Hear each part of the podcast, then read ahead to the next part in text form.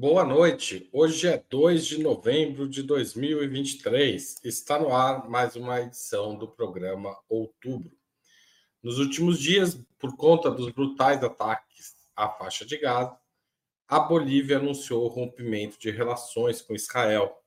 Na América do Sul, Colômbia e Chile, e Chile convocaram os embaixadores do, do, no país para consultas, um gesto diplomático que significa desaprovação e a Argentina divulgou uma nota condenando os ataques das Forças Armadas israelenses ao campo de refugiados de Jabalia, no norte da faixa de Gaza. Há movimentações semelhantes em outras partes do mundo. O Bahrein, que estabeleceu relações diplomáticas recentemente com Israel, retirou seu embaixador do país e encerrou as relações econômicas que vinha, vinha travando com os israelenses. Como está a reação internacional aos ataques de Israel aos palestinos? Nesta conjuntura, o que deveria fazer o governo brasileiro para discutir este tema e mais algumas,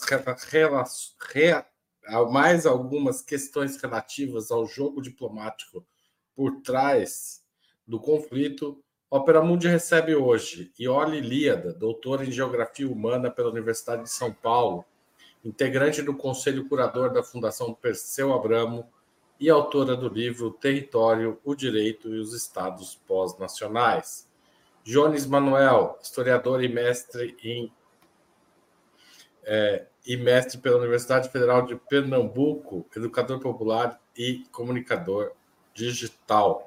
Amanda Harumi, doutoranda do programa de pós-graduação e integração da América Latina, PROLAN, da Universidade de São Paulo secretária executiva da Organização Continental Latino-Americana e Caribenha dos Estudantes e integrante do programa Roda Mundo de Ópera Mundi. Muito obrigado pela presença de vocês. Passo a primeira pergunta da noite. Notícia publicada hoje pelo jornal O Globo afirma que o governo Lula não pretende tomar nenhuma posição mais firme contra Israel pois isso poderia dificultar o papel do país na negociação coletiva do Conselho de Segurança e também atrapalhar as negociações para retirar cerca de 30 brasileiros que estão na faixa de Gaza. O Brasil faz bem em se manter nessa posição de neutralidade ou o governo brasileiro deveria romper as relações com Israel? Começo com Ioli Ilíada. Boa noite, boa noite Amanda, boa noite Jones, boa noite Haroldo, boa noite a quem nos assiste em pleno feriado, pelo menos aqui no Brasil, e também a quem vai nos assistir depois. Né? É mais um dia que a gente faz o programa Outubro e mais um dia em que Israel massacra a população de Gaza.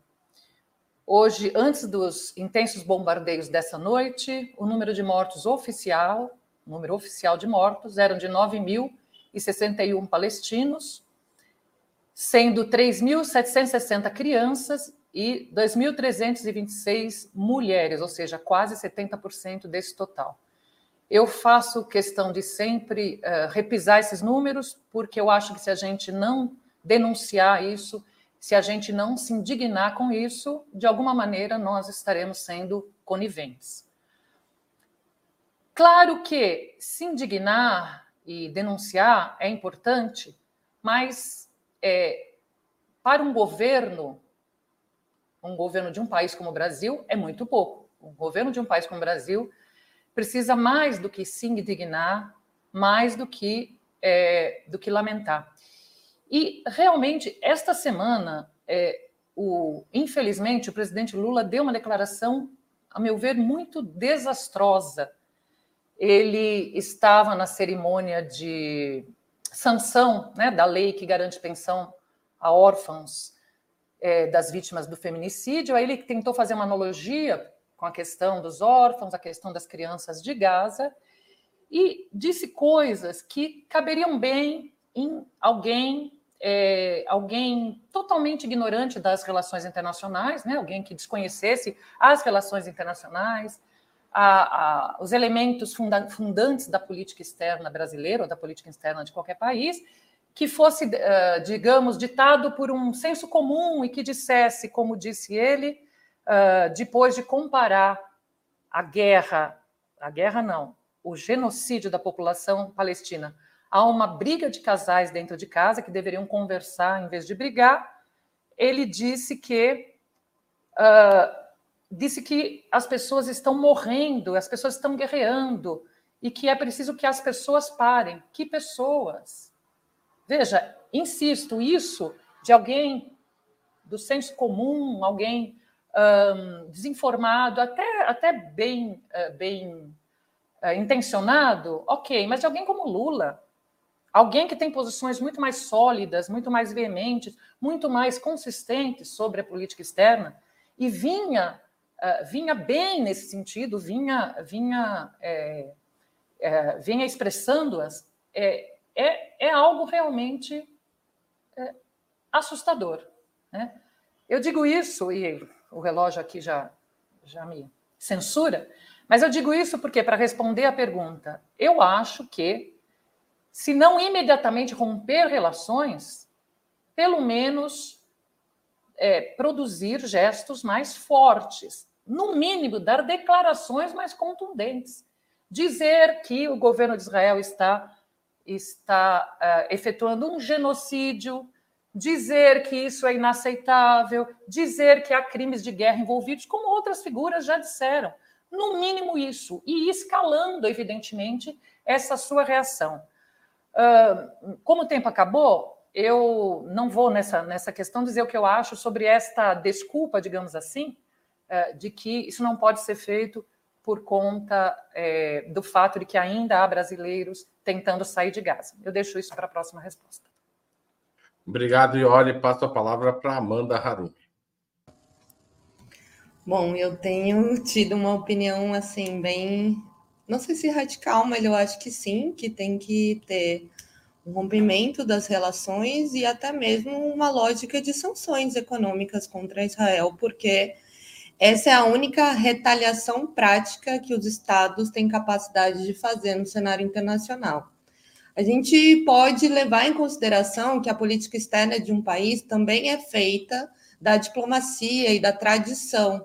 Ah, então, o Brasil tem uma tradição de um discurso da paz, da mediação, do fortalecimento do direito internacional e dos organismos como a ONU, mas a gente precisa assumir um pressuposto que a ONU e o direito internacional fracassam na questão da Palestina e a gente vive uma imensa crise desse organismo. Ou seja, a gente é, tem uma crise do espaço, que é a, a ONU, e a gente tem uma crise da ferramenta, que é a diplomacia e o direito internacional. Então, perante esse fracasso, é, é, muito difícil que os posicionamentos políticos não sejam tomados. E aí eu acredito que o Brasil tem porte suficiente, é uma liderança da região, é um dos países principais nas novas articulações, como dos BRICS, e deveria ter um posicionamento mais radical e mais incisivo na questão é, dos ataques de Israel contra a Palestina, que a gente precisa também demarcar que não é um conflito comum. É um massacre, é um exército com uma capacidade bélica, um apoio dos Estados Unidos completamente desproporcional do que a Palestina representa em si, até mesmo como um Estado, logística, organização. Então, não podemos entender é, hoje o papel do Brasil como mediador, porque para você mediar algo, você precisa ter pelo menos duas propostas, dois lados. E Israel tem deixado bem claro que não tem vontade alguma de mediar e nem de propor cessar fogo. Então, assim, esse posicionamento do Brasil de mediação hoje, pela crise do direito internacional e pela não vontade dos atores, ele é extremamente romântico. E o direito internacional por si é romântico, né? A paz perpétua, acreditar que vai existir uma cooperação tão forte dos países que não vão mais entrar em conflito, é extremamente romântico. E a gente deve assumir isso, né? Essa, é, esse fundamento da diplomacia, a paz. Mas a gente tem que ser pragmático. Então, hoje, na minha opinião, é, os estados, né, não só o Brasil, devem ter um posicionamento muito mais forte e, inclusive, de uma retaliação econômica, de sanções econômicas como foram aplicadas contra a Rússia, quando a Rússia foi considerada ali, né, é, uma invasão do território ucraniano, o que foi que aconteceu? Vários países orientados pelos Estados Unidos sancionaram a Rússia. Então, eu acredito que a gente precisa de um posicionamento mais forte do governo Lula. Obrigado, Amanda. Jones Manuel. Olá, gente. Boa noite, boa noite, Oli, boa noite, Haroldo, boa noite, Amanda, todo mundo que está acompanhando a gente nesse dia de finados. Veja, gente, é, eu dei uma entrevista para o Brasil 247 há oito dias atrás, em que eu falava que a diplomacia brasileira já estava descarrilhada frente aos acontecimentos. Que veja, eu achei equivocada a posição da diplomacia brasileira classificar o Hamas como terrorista, classificar o ato como terrorista. Mas é uma posição equivocada que eu considero compreensível. Sabe, existem erros existem erros que são inaceitáveis. Esse, para mim, é um erro, mas que tá, não está na categoria de erros inaceitáveis. Porém, em seguida, quando começou a reação de Israel, desde o começo, Israel deixou claro que não estava preocupado com civis. Desde o começo, Israel está cometendo crimes de guerra. Israel está cometendo crimes contra a humanidade. Israel está atacando civis está atacando hospitais, está atacando abrigos. Há uma declaração seguida da outra de autoridades de Israel, que são declarações que a gente pode enquadrar muito tranquilamente dentro de um espectro nazifascista. Chamando os palestinos de animais, eles têm que ser exterminados, e por aí, comemorando. Teve um, um representante do Estado de Israel que estava comemorando que em determinadas áreas tomadas de Gaza já ia começar a instalação de colônias, novas colônias israelenses. Então, veja, a diplomacia brasileira está descarrilada. Né? E sem falar que Israel teve o, o, cúmulo de sugerir a renúncia do secretário da ONU, do Antônio Gutierrez, que é uma figura moderadíssima, viu? Sim. Então, Israel não quer diálogo. E aí, veja, gente, eu acho que, eu acho que talvez tirando a cobertura do Opera Mundi, a maioria dos veículos de mídia não tem dado a dimensão que o governo israelense não é só Netanyahu, é um governo de extrema direita. E aí, tipo assim, não é uma extrema direita imaginando algo, sei lá, um Sebastião Pineira, só para usar um padrão de comparação, é uma extrema direita lá bolsonarista, viu, gente? Tipo assim, a galera que está no governo hoje do primeiro plano de Israel é a galera que está é, já já eu falo desse artigo, antes disso. A galera que está no primeiro plano do governo de Israel é a galera da extrema-direita malucada, que foi contra os acordos de Oslo, que comemorou o assassinato do primeiro-ministro de Israel, da declarações racistas sobre os palestinos, compara os palestinos a animais, que diz que todo árabe é terrorista, e por aí vai. Então a gente está lidando com a força política que não quer diálogo, que não existe mediação. Então, veja, numa situação como essa, aí veja, tem dois agravantes. Você está dizendo que, frente a um genocídio, a resposta é uma linguagem diplomática seca, de paz e abstrato, vamos mediar essa declaração horrível de Lula, de comparar um problema doméstico, vamos sentar, vamos conversar. Isso de um lado. Do outro lado, está muito claro, Israel vazou o documento que Israel quer retirar as pessoas da faixa de Gaza. Está classificado pelo direito internacional que uma, um deslocamento forçado dessa proporção está nas características de genocídio. Israel fala em, renúncia do secretário da ONU. E, assim, qual é a posição do Brasil, presidente do Conselho de Segurança? Por fim, só tem um ponto importante. Veja, me preocupa muito a naturalização desse raciocínio. E olha, até tangenciou o tema no final, né? Que eu estou vendo nas redes sociais essa semana, que é assim: ah, o Brasil não pode ser mais duro, porque senão Israel pode dificultar a saída de brasileiros. Esse raciocínio está dizendo que Israel está fazendo os brasileiros como reféns e a gente está se submetendo, viu, gente? A consequência lógica disso é essa. Vocês estão dizendo, é isso mesmo que Israel está fazendo brasileiros de reféns e a gente não pode assumir a política diplomática que a gente quiser, porque senão Israel vai matar os brasileiros? Pelo amor de Deus, sabe? Tipo. Tá certo, Jones. É, eu, eu vou passar para a próxima pergunta, porque tinha a ver justamente com essa questão. A retirada dos brasileiros em Gaza ainda não ocorreu, embora a saída de estrangeiros já tenha começado. A maioria dos que estão saindo são norte-americanos, aliados históricos de Israel. As dificuldades que aparentemente têm sido criadas por Israel para é, é a saída dos brasileiros não seria um motivo, pelo menos, para uma nota de condenação relativa a este problema por parte do Brasil, começo com a Amanda. Claro que você Sim. pode pegar a sugestão do Jones e discutir por outra perspectiva também, mas a minha pergunta é essa. Tá, não, eu acho que na diplomacia, a gente pode ir pelo direito internacional e pela tradição da diplomacia, existe a lógica da reciprocidade. Ou seja, quando um país, por exemplo, é, facilita os vistos para brasileiros, a gente tem a política da reciprocidade de facilitar também para esse país. As relações são construídas com isso. Então, pensando nessa lógica, a gente deveria ter um tom mais duro com Israel, né? exigindo mais que essas providências em relação aos nossos civis brasileiros sejam mais aceleradas. Isso sem, digamos, iniciar nenhum conflito com Israel, apenas respondendo essa relação que Israel mesmo tem construído. Agora, eu disse, né? Eu acredito que seja romântico da parte do Brasil acreditar que diplomaticamente temos condições de mediar algo que as partes não querem mediar. Eu também acho que tem um erro dessa compreensão é, de que a gente vai estar tá se posicionando. A gente já está se posicionando. O Brasil já venceu a extrema-direita, entendeu? O governo Lula já representa o antagonismo ao alinhamento de Estados Unidos a Israel e Israel. Então, assim, eu acho que não existe essa capacidade de um país do porte do Brasil é ser neutro.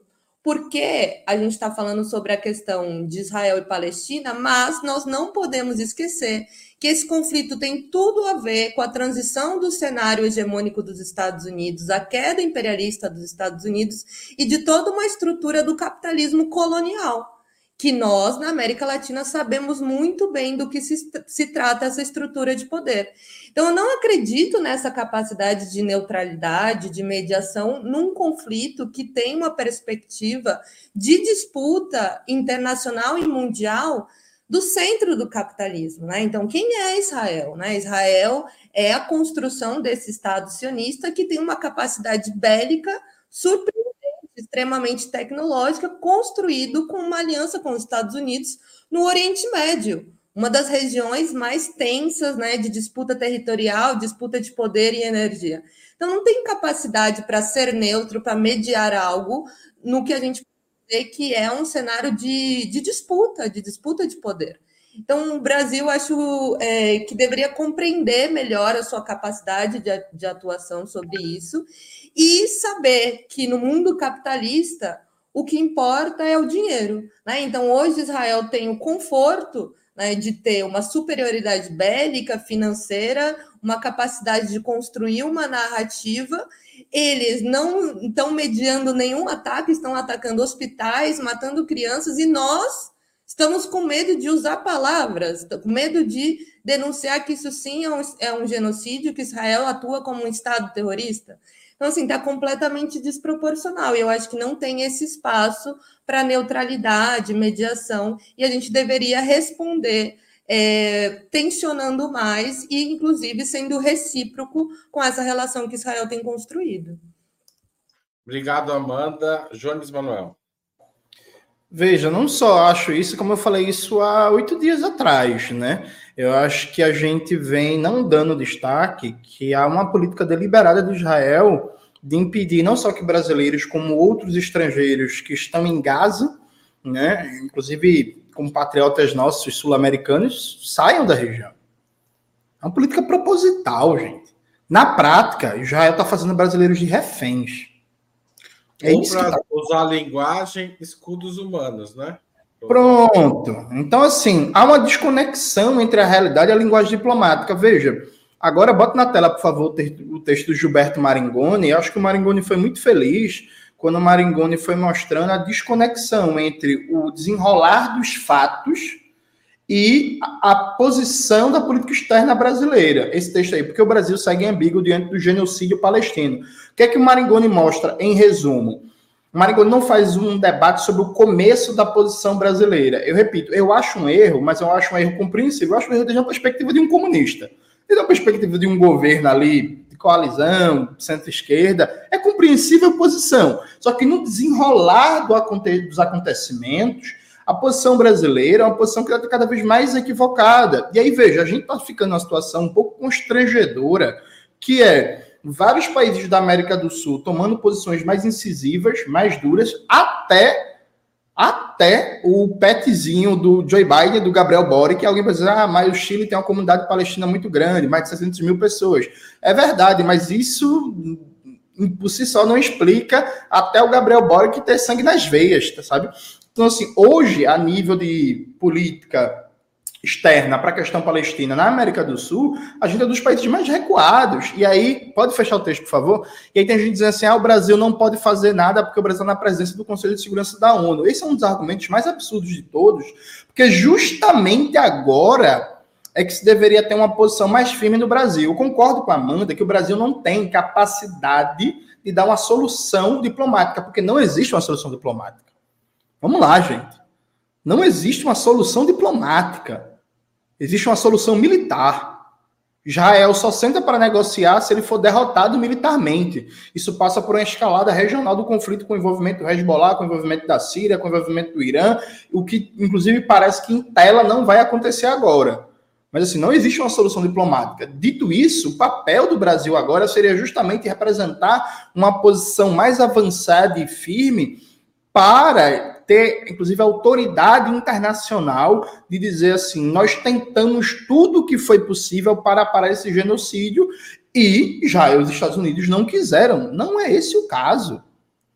Percebe? Não é esse o caso. Até a tão falada resolução brasileira, se falou assim: ah, é muito positivo a resolução, porque a resolução brasileira foi uma resolução rebaixada de consenso, porque sabia que ia ter uma aprovação geral e só os Estados Unidos ia vetar. Mas veja, gente, os Estados Unidos vetaria qualquer resolução.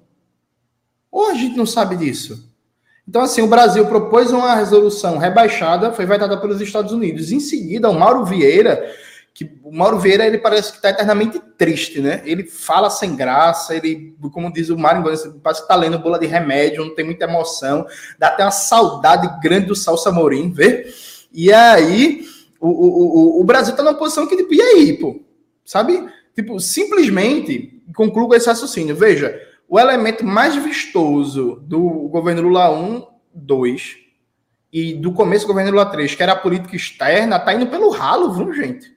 É o Lula que está aparecendo cada vez mais na política externa, na política interna. É muito discurso e zero ação, uma incoerência de discurso e prática. E olha. Bom, é, eu agradeço a pergunta porque ela permite, inclusive, complementar a resposta anterior. Né? E até para deixar minha posição bem clara, eu acho que o Brasil deveria romper relações com Israel. Né? Há campanhas nesse sentido, eu tenho me engajado nelas. Agora, se você me pergunta se eu acho que o Brasil fará, infelizmente, eu acho que não. A questão que eu tentei até começar a levantar na minha resposta anterior é que entre romper relações e um, assumir e ficar com essa posição morna, neutra, não, não se quer dizer que quem está perpetrando este genocídio é Israel, existe um, um enorme caminho. Há várias coisas que, que o governo Lula poderia fazer, inclusive como fizeram Colômbia e Chile, que é chamar o, o, o embaixador. É um ato simbólico, evidentemente, mas ele é um gesto, algum gesto uh, algum gesto diplomático forte de que você está em desacordo com aquela política.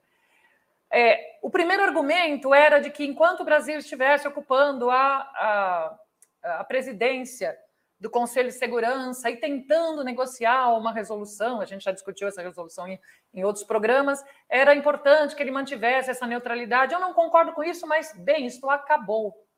Então, no dia primeiro, que foi ontem, o Brasil já deveria ter soltado uma posição mais efetiva. Agora, o argumento é não podemos fazer porque é, isso pode incidir sobre a possibilidade ou não de libertação dos brasileiros em Gaza. Eu concordo plenamente com o Jones quando chamou isso, chamou, uh, ele chamou os que estão lá, se isso é verdade, de reféns. E eu chamaria o que, se isso é verdade, o que Israel está fazendo de chantagem é uma chantagem com vidas humanas.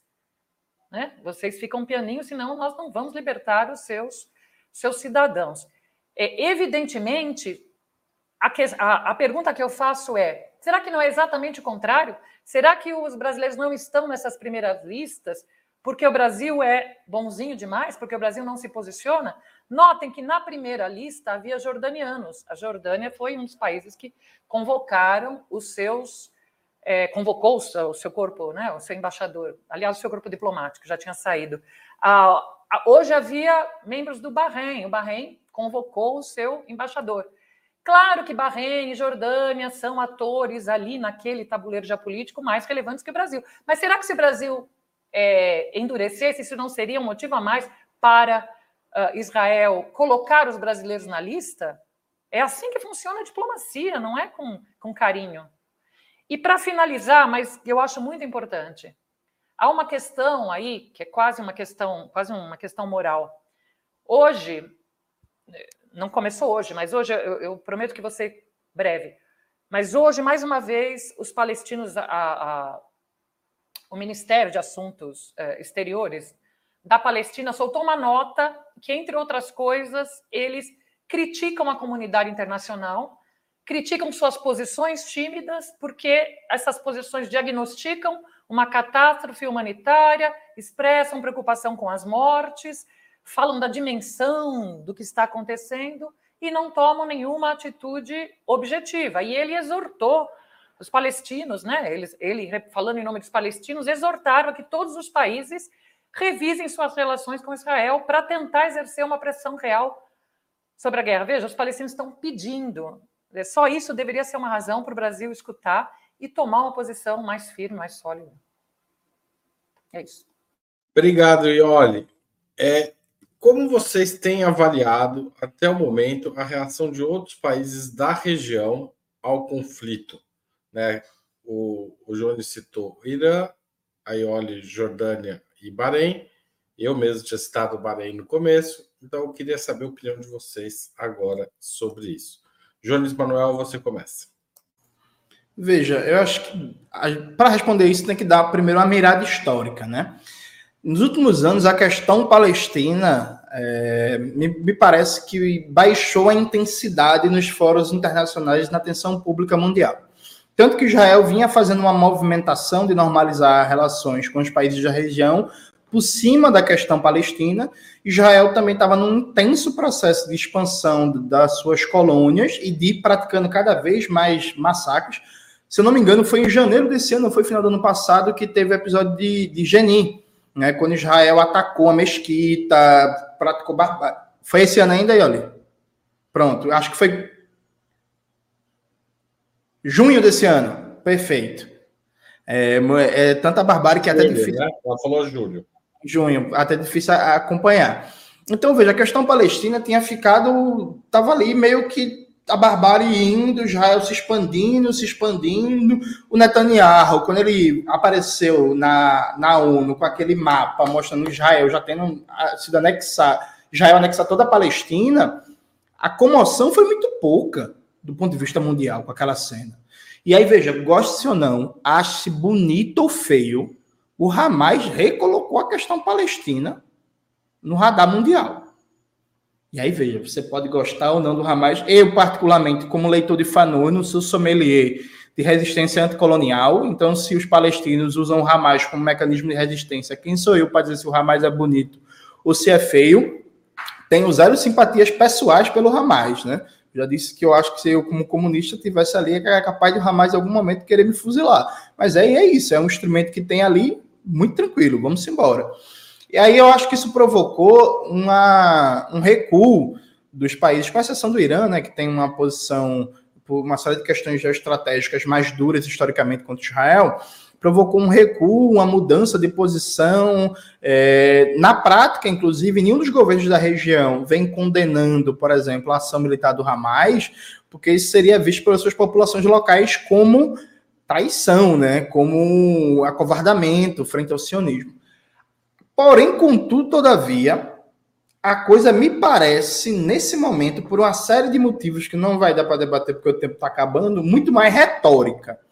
Me parece muito mais uma ação dos povos dos países da região, né? Então, protestos, atos gigantescos. Eu vi um vídeo da Turquia, por exemplo, que impressionante, assim Tal. Só que a ação dos governos me parece muito limitada. Até agora, por exemplo, do ponto de vista de tentar medidas mais duras, desde uma perspectiva militar para Israel parar o genocídio contra os palestinos, nada tem acontecido, né? Então, é uma reação diplomática mais dura, de tons mais intensos, mas até agora ficou nisso.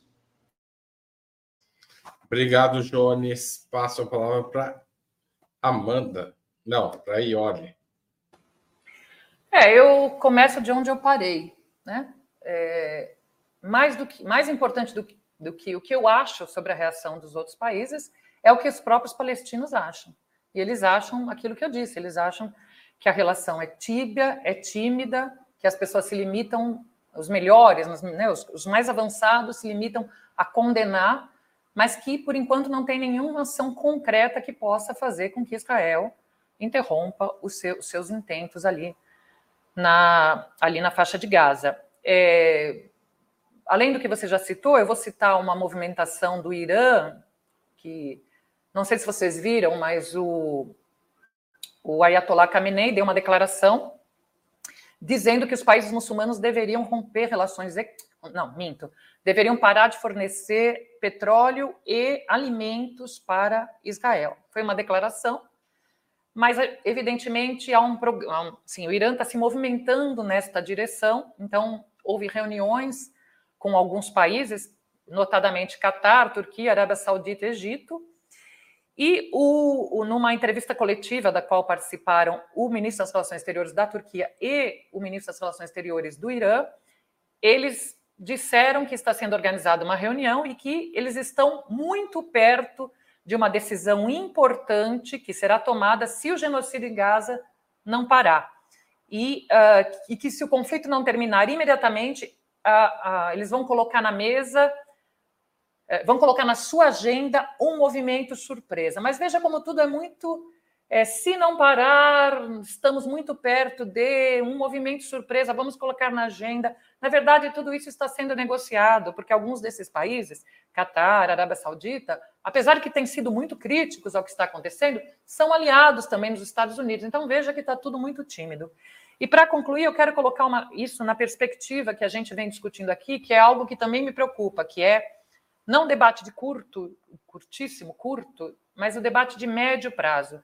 A gente veio discutindo aqui, ao longo desse ano, pelo menos, é, essa crise e instabilidade do sistema econômico e, e geopolítico internacional, no qual o Ocidente uh, estaria decadente, por economia processual, eu vou chamar dessa maneira, né? no qual você teria um, um Ocidente decadente e uma, forças em ascensão capitaneadas principalmente pela China. Né?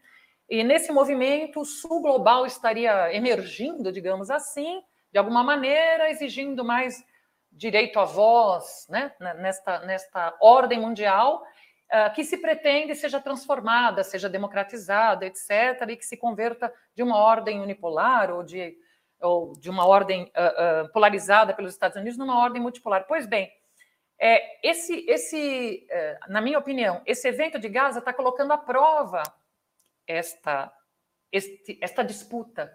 Porque até agora, veja, quem apoia Israel? Quem apoia Israel é o que eu chamei aqui por economia processual de Ocidente decadente. E o tal sul global não tem sido capaz de responder à altura. Se isso se consolida, uh, não imediatamente, mas numa etapa posterior, se forem vitoriosos em Gaza, o, o Ocidente pode fazer daí uma cabeça de ponte para retomar a ofensiva, coisa que eles não conseguiram fazer até agora e não parece que vão conseguir fazer a partir da Ucrânia. Então, há, há este problema, quer dizer, ou há um posicionamento claro agora, ou isso fortalecerá a contraofensiva da, do Ocidente, que está buscando, evidentemente, manter a sua hegemonia nesse sistema. Obrigado, Ioli. Amanda. Eu concordo muito com a Ioli quando ela traz essa questão do sul global e de que existe de fato uma reorganização mundial e que não, não tem margem hoje para a gente não discordar de, dos Estados Unidos e de Israel. Né? Então, acho que o Brasil tem se perdido um pouco é, nesse ideal de ser um mediador ou de ter neutralidade ou de conseguir ali administrar as palavras numa resolução porque, gente, vamos também ser sinceros, né? Uma resolução na ONU ou do Conselho de Segurança, o que importa, né? O que de prático tem esses organismos hoje? Nós temos um fracasso dessa articulação e do instrumento do direito internacional. E, na realidade, acho que a Palestina é um exemplo explícito do fracasso do direito internacional.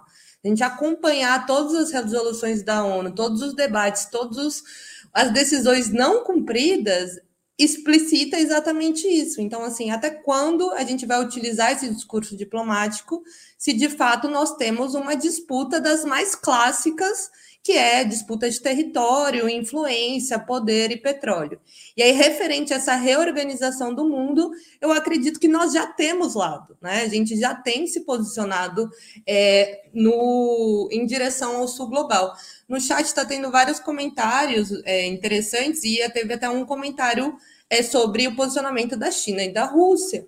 Então a gente teve, eu acho assim, eu fiquei surpresa com o posicionamento da Colômbia, do Chile e da Bolívia. Acho que é, para o tamanho dos países, né, eles têm se, é, sido, digamos, autônomos e alinhados com o que o, o, o projeto político defende, é, mas China, Rússia, Brasil, países de grande porte, influência, de capacidade diplomática, precisam exercer mais pressão, porque a gente tem explicitamente essa vontade dos Estados Unidos em sustentar o massacre.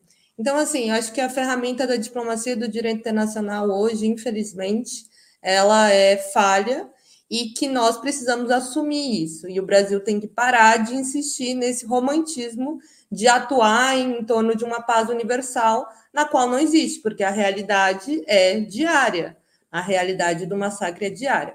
E também é, a palavra romper relações, acho que romper relações é ali o último, é, o, o, último ato político. Antes pode ser feitas muitas coisas, né? Responder no mesmo nível, é, fazer o que o Chile é, e a Colômbia fizeram, né? Esse sinal de chamar é, os diplomatas, a embaixada para sinalizar ali que não está alinhado, porque tem essa questão também. Se a gente não faz nada, significa que a gente está alinhado. Então, a gente está alinhado ao que o Israel está fazendo? Não. Então, tem que ter posicionamento. Não existe mais esse espaço. E o Brasil tem porte suficiente para isso. Teve um outro comentário triste, porém verdadeiro, talvez, que é então, o Lula não tem capacidade de enfrentar o Itamaraty? Será que é esse o problema? É uma vontade do Itamaraty ou é uma vontade da política externa mesmo? É, quem são os poderes que estão tomando essas decisões? Nós sabemos que o Itamaraty é, tem de ser muito conservador e o Itam, boa parte do Itamaraty sustentou muito a política externa negacionista do Bolsonaro. Então, assim, onde está acontecendo essa disputa? Na própria tomada de decisão da política externa do presidente Lula, ou existe pressões internas e outras questões que estão influenciando nessa, digamos, nesse erro, né, nessa confusão da política externa atual? Obrigado, Amanda. Antes da gente continuar, eu vou fazer um breve intervalo aqui é, para agradecer as pessoas que estão, é, os novos membros pagantes no canal que hoje passaram a fazer parte do canal. A Ana Silvia, a Ana Silva, a Silvia Coimbra, a Cleusa, a Marlúcia Ferreira, o Hamilton LSJ, o Hernani Paiva e a Daniela Pastore. Como vocês sabem, o jornalismo de Ópera Mundi é mantido essencialmente pelo apoio dos espectadores e pelos leitores do nosso site. Então, se você quer apoiar nosso jornalismo, a primeira ferramenta que tem o maior número de assinantes é essa que está na tela. Entre em operamundi.com.br barra apoio, tá certo? É, a segunda opção é justamente se tornar membro pagante do canal no YouTube, como fizeram esses que eu mencionei. A terceira é mandar um super chat ou um super sticker durante essa transmissão ao vivo ou um valeu demais ao fim, é, se você estiver assistindo um programa gravado. E muita gente fez isso nos últimos dias. Eu queria agradecer demais a todo mundo que mandou um pix para a Opera Mundi, apoia.operamundi.com.br. Tem sido muito importante para a gente. A gente perdeu algumas monetizações do canal por conta dessa cobertura de algumas lives que a gente fez não são monetizadas. Então, queria agradecer a todo mundo que está ajudando a Opera Mundi nesse momento.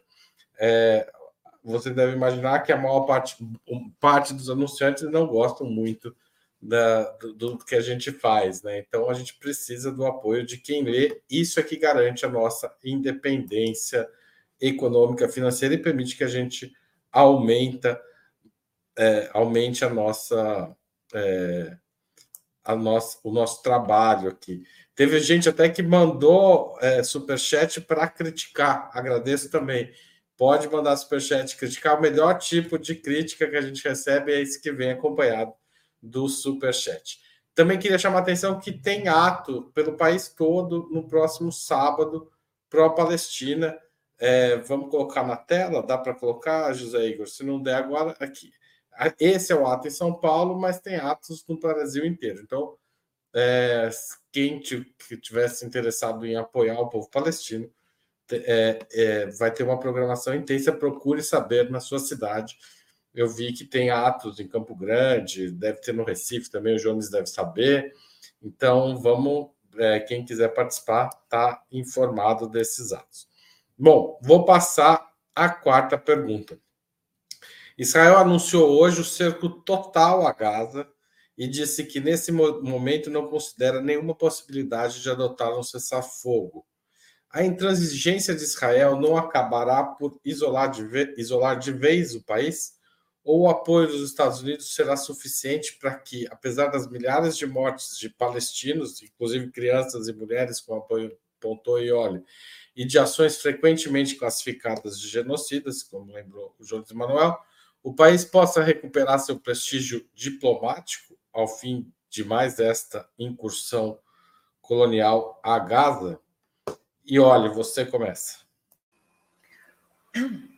No dia 7 de outubro, né, quando ocorreu a incursão do Hamas sobre o território israelense, houve um debate, um debate legítimo, que era se isso seria ou não positivo para a causa palestina, se depois dessa incursão, se isso não enfraqueceria, se isso não fortaleceria o discurso de Israel né, sobre o terrorismo dos palestinos e não enfraqueceria a causa. E num primeiro momento parecia que era isso que teria acontecido, que estaria acontecendo. É, logo depois, no dia 8, ficou evidente que se havia alguém que não estava preocupado com isso, era Israel. Rapidamente, a ação de Israel, inclusive, reverteu a opinião pública. Isso é verdade.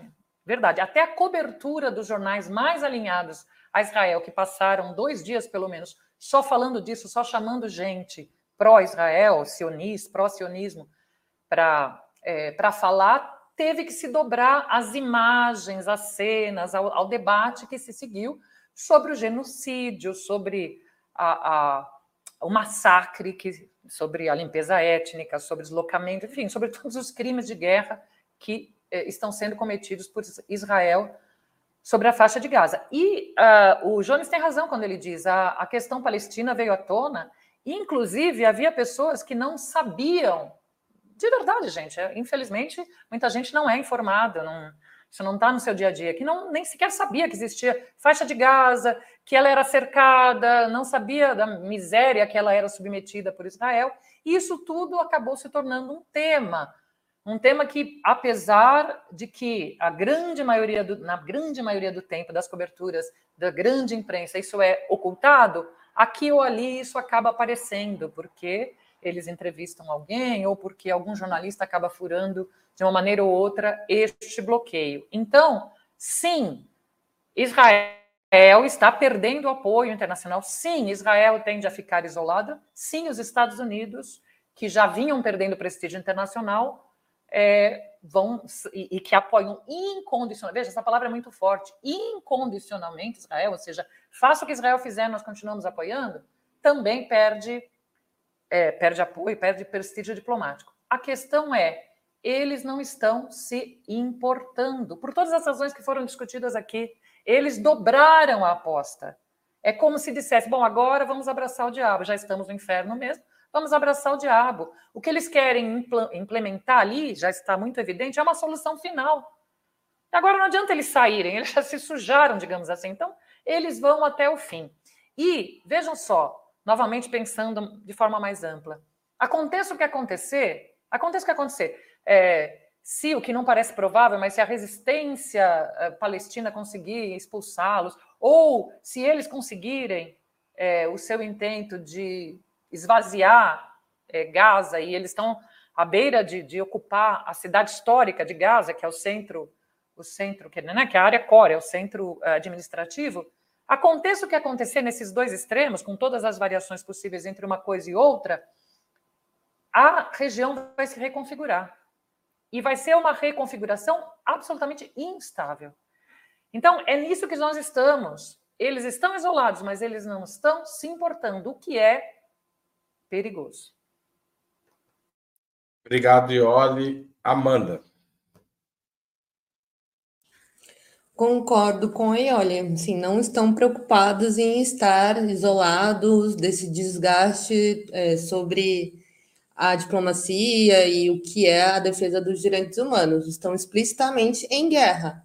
E aí a gente precisa também pensar na narrativa que Israel constrói, é, colocando essa ação após o ataque do Hamas. E a gente tem que lembrar que não né, que o Estado de Israel vem ocupando esse território, vem oprimindo e vem atacando é, com bombas a Palestina há muitos anos. Então, isso é algo recorrente, ou seja, existe um projeto em curso que é o fim da Palestina e a construção do Estado de Israel dentro dessa lógica é, intelectual até de defender o sionismo então, existe um projeto em curso e nesse momento a gente pode identificar que eles estão indo para o tudo ou nada, como a Ioli disse. Então, o, qual é o objetivo? O objetivo é avançar, o, objetivo, o objetivo é matar e expulsar os palestinos e avançar com a construção do Estado de Israel. Por quê? Porque hoje, né, a gente sabe que até mesmo o, os representantes da Palestina dizem, então vamos solucionar, vamos é, retomar a proposta de 1967 da construção de dois estados. Israel vai é, escutar essa proposta? Não. Existe algo em curso, existe esse projeto é, de expulsão do, dos palestinos e da construção do Estado de Israel. E aí sim, os Estados Unidos acreditam nisso. E aí a gente precisa entender os Estados Unidos têm esse apoio incondicional a Israel porque reconhece Israel é, como membro, não sei, né, dessa elite internacional, ou porque também tem um projeto para o Oriente Médio a partir de Israel, a partir da capacidade bélica de Israel, da, do porte de armas nucleares, desse tensionamento com o Irã. E aí fica claro, né? A gente já acompanhou o que foi a guerra da Síria, o que foi a guerra do Iraque fica claro que essas desestabilizações elas são recorrentes e elas são interessantes ao imperialismo norte-americano, que é baseado numa indústria bélica, ou seja, toda vez que tem uma guerra, Israel e Estados Unidos estão ganhando, e é baseado também nesse lastro econômico da disputa por petróleo e gás natural, que é algo que a gente veio acompanhando da guerra da Ucrânia. Então, para mim, os Estados Unidos está em queda total né, da sua hegemonia, mas ele não vai, é, essa queda não vai ser pacífica, ele vai causar guerras é, de todas as formas em todas as partes do mundo, inclusive na América Latina. Na América Latina, eles têm ferramentas de guerras econômicas, como o que está acontecendo na Argentina com a dívida do FMI, que coloca o país na mão da extrema-direita. Então, é um cenário de queda hegemônica e de guerra total dos Estados Unidos que tem um, um reflexo na relação de Israel sobre Palestina. Jones Manuel. Então, é, acho que primeira coisa, como já foi muito bem dito, por Ioli, Israel não está se importando. Porque eu acho que é, é, muito bom a gente dar uma mirada histórica, uma olhada histórica, porque antes da ação do Hamas, Israel passou os últimos meses tendo protestos gigantescos, uma confusão interna tremenda, uma política interna cada vez mais conflitiva. E os grupos de extrema direita que lideram hoje o governo de Israel, eles têm uma perspectiva é, que em algum aspecto lembra um pouco o bolsonarismo no sentido de que, com perdão do palavrão, caguei e andei para a opinião internacional. Não ligo. É isso. Simples e objetivamente. E aí, você pode fazer isso quando você tem a cobertura diplomática no Conselho de Segurança da ONU, os Estados Unidos vai votar, vai vetar tudo contra Israel, e quando você tem a cobertura militar e tem a cobertura econômica. Inclusive, a figura mais. O reloginho não começou a contar ainda, não, viu? A figura mais triste com esse negócio todo é o Zelensky, né?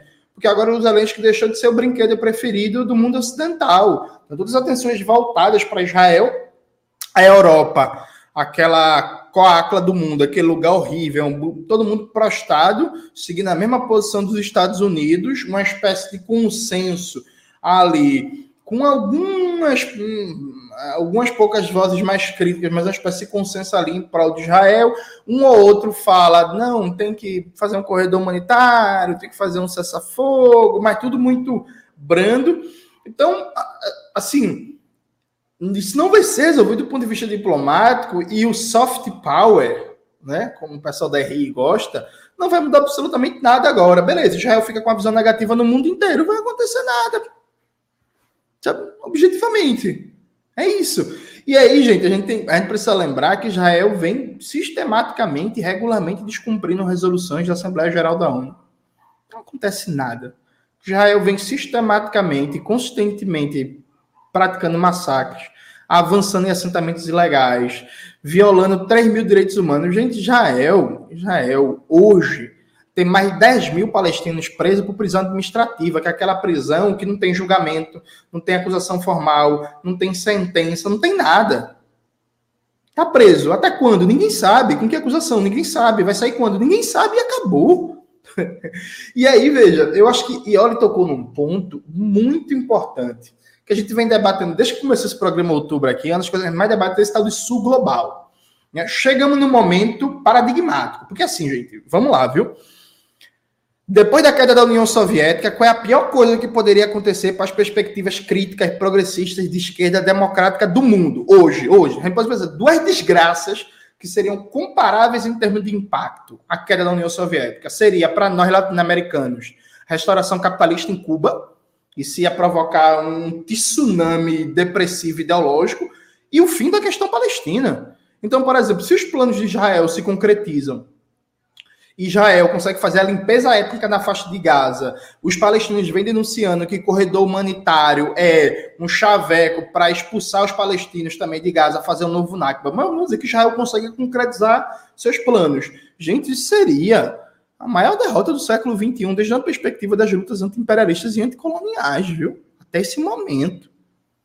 E frente a essa situação, o tal do sul global, o tal dos países dos BRICS, a tal da diplomacia altiva e não sei o quê. É só isso que tem para oferecer. É por isso, é por isso, Haroldo, que eu não me empolgo muito com esse negócio global de BRICS, diplomacia sul-sul, porque na hora que o bicho pegou, como agora, a gente tá vendo a baixação. E para completar, isso aqui já estourou meu tempo. A gente precisa comentar sobre a posição da China. Viu? A posição da China, ao meu ver, pode ser classificada como vergonhosa. E aí, por que a gente fica para outro momento para a gente conversar? Bom, eu vou fazer a última pergunta, mas eu acho que quem quiser comentar, falar sobre a China nela também pode. Então, pode dividir o tempo, porque não dá para esticar muito. Embora ainda sejam minoritárias, começam a circular inúmeras imagens e posicionamentos que mostram a desaprovação de parte da comunidade judaica internacional em relação aos ataques de Israel a Gaza essa movimentação é capaz de influir sobre a opinião pública dentro de Israel? Isso pode ajudar a parar a ação militar israelense contra os palestinos? Amanda, você começa nessa, e daí você pode falar da China provocada pelo Jones também.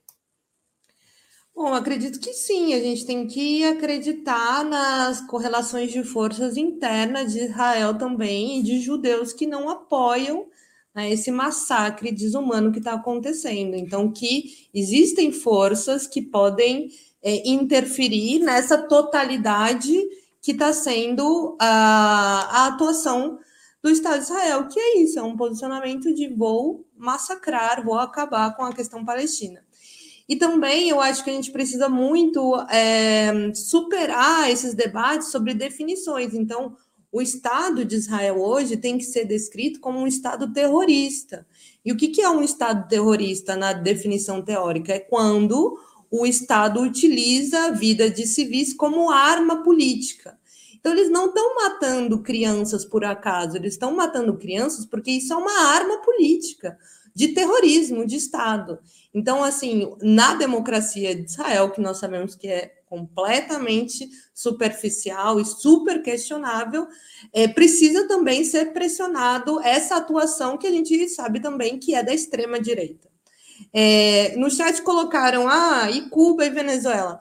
Cuba e Venezuela, gente, são sancionadas por inúmeros países do mundo, não têm relações econômicas, não têm acesso a dólar, tiveram os, as suas riquezas aprisionadas é, pelos Estados Unidos por debates inferiores ao que está acontecendo entre Israel e Palestina. Inclusive, Cuba é colocado na lista de estados apoiadores do terrorismo por acolher o processo de paz da Colômbia com a LN, então, e é sancionado, e Venezuela agora teve um passo importante no acordo com a oposição, mas também sofre sanções dos países. E por que, que a gente não está falando de sancionar Israel? Então fica explícito que tem um jogo de poder e a gente não pode ser ingênuo é, e acreditar que o, di o direito internacional e a diplomacia se sobreponham à realidade das disputas de poder. E aí, sobre a questão da China, ainda bem que eu tenho 48 segundos, porque eu não sei responder é, qual o interesse da China, mas a China ela é aquilo que a gente diz que é um Estado grande, né?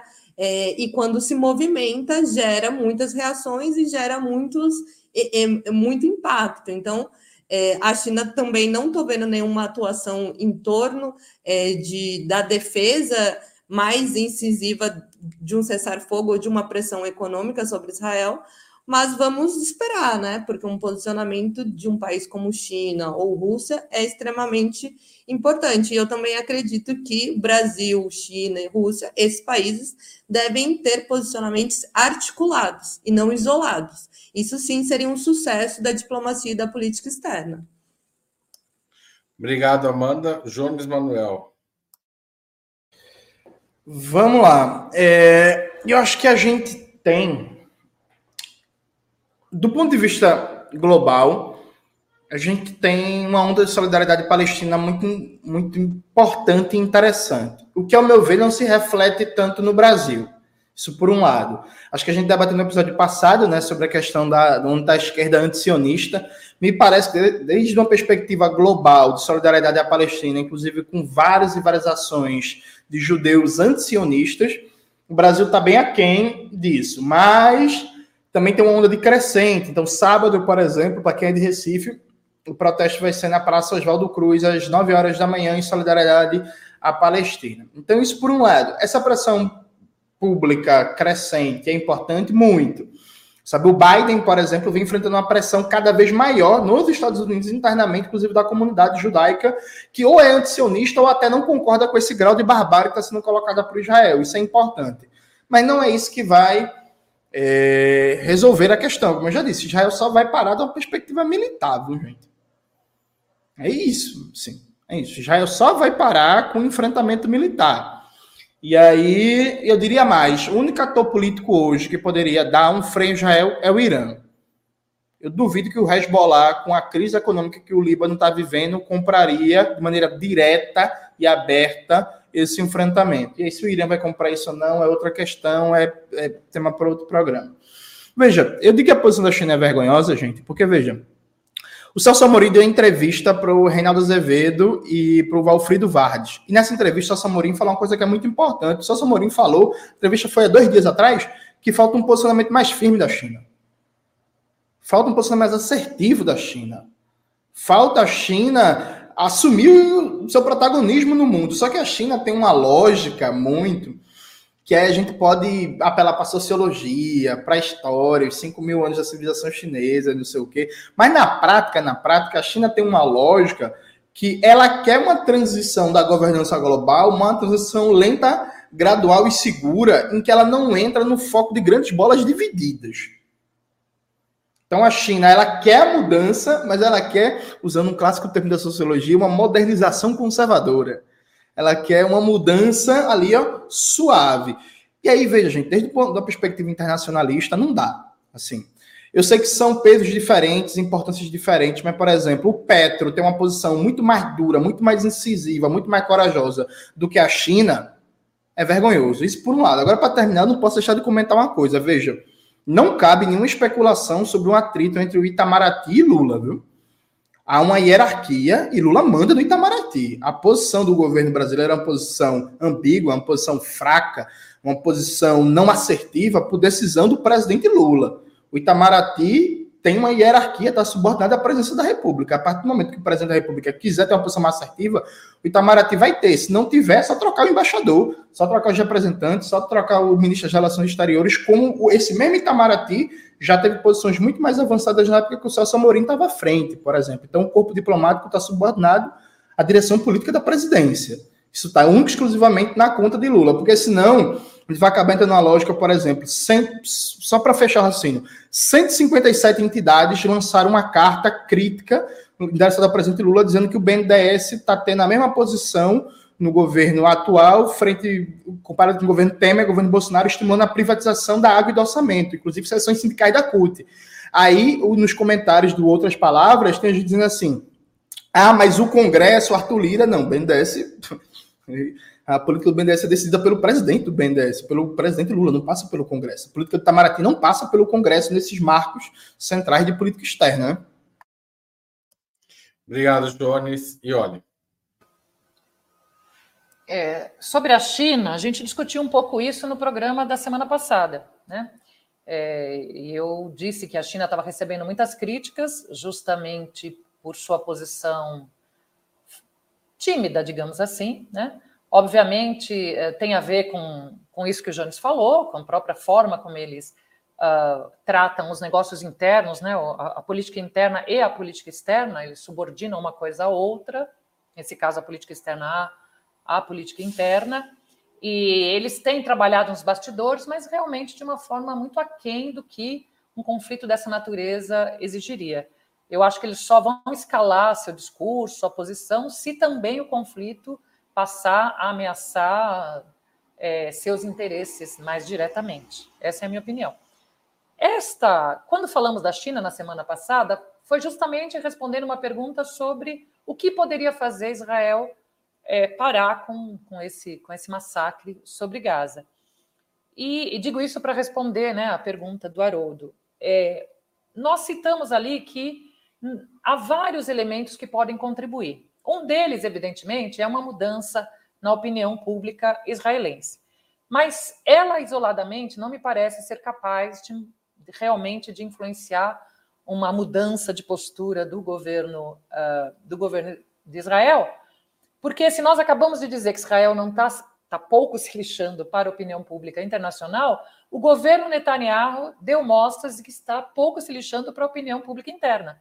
Afinal de contas, como bem lembrou Jones, Amanda, foram dias e dias de manifestações multitudinárias, com apoio, inclusive, de reservistas, uma coisa inédita em Israel, e ele não arredou pé da sua, da sua política de alterar ali o sistema judiciário para ter mais controle sobre ele. Então, isso isoladamente não, não fará. O crescimento da, é, da, do apoio público internacional é muito importante, quer dizer, ir às manifestações do dia 4, que agora é uma jornada internacional, uma jornada mundial, então é muito importante estar nas manifestações na sua cidade, onde você puder ir no dia 4 agora. É importante? É importante. Manifestações cada vez maiores de figuras públicas, uh, esportistas, jornalistas, atores, gente que tem, né, que tem lá o seu, seu público, é, é, são importantes.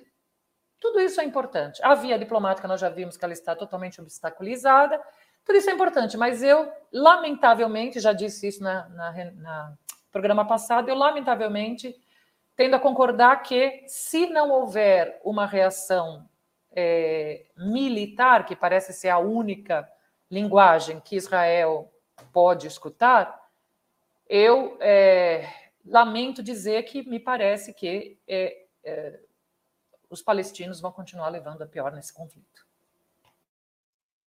Tá certo. Só para a gente encerrar, foi votada na ONU uma resolução que pede o fim do embargo a Cuba. Mais uma vez, a votação foi quase unânime. Só votou, só se absteve a Ucrânia dessa vez, porque no, no ano passado o Brasil de Jair Bolsonaro se absteve e votaram contra os Estados Unidos, que mantém o bloqueio, e Israel. Vocês gostariam de comentar a importância dessa resolução e o que esperar sobre essa questão nos próximos no próximo período. Um minuto para cada um só, porque a gente já estourou o tempo. É, começa com a, com a Amanda. Bom, acho que essa votação deixa ainda mais explícito o quanto é injusto né, o bloqueio contra Cuba, quanto não tem realidade é, sobre essa política, mas também a incapacidade do direito internacional em solucionar algo, porque os Estados Unidos não parecem ter interesse é, de acabar com as sanções, inclusive nos últimos anos aprofundaram as sanções. E a realidade de Cuba hoje é muito difícil. Os embargos econômicos fragilizam o processo político de Cuba, é, traz à tona contradições por conta da escassez de produtos, da questão do acesso ao dólar. Então, de fato, eles não respeitam essa opinião, né, que é trazida na ONU, fica meramente ilustrativa e avançam, né, com esse sufocamento do projeto socialista cubano. Então, o direito internacional, mais uma vez, fica ali como um instrumento mais para o nosso debate intelectual, diplomático, do que, de fato, resolver, solucionar os problemas do mundo. Eu concordo muito com o que o Jones disse. Cuba e Palestina são extremamente importantes para a esquerda, extremamente importantes para o nosso internacionalismo e para a gente se posicionar perante o mundo. E olha. Não, não, não há dúvida de que é uma vitória diplomática importante, né? Porque os cubanos tratam isso dessa maneira. É, apesar de inócuo, é, eles usam isso como propaganda, né? Ou seja, para mostrar o quanto isso é injusto, quanto é, a grande parte do mundo acha que isso deveria ser superado. Agora, eu acho que o que aconteceu é ilustrativo do, de duas coisas que a gente vem discutindo aqui hoje. A primeira é do isolamento dos Estados Unidos, né? Israel seu satélite, então, um isolamento grande.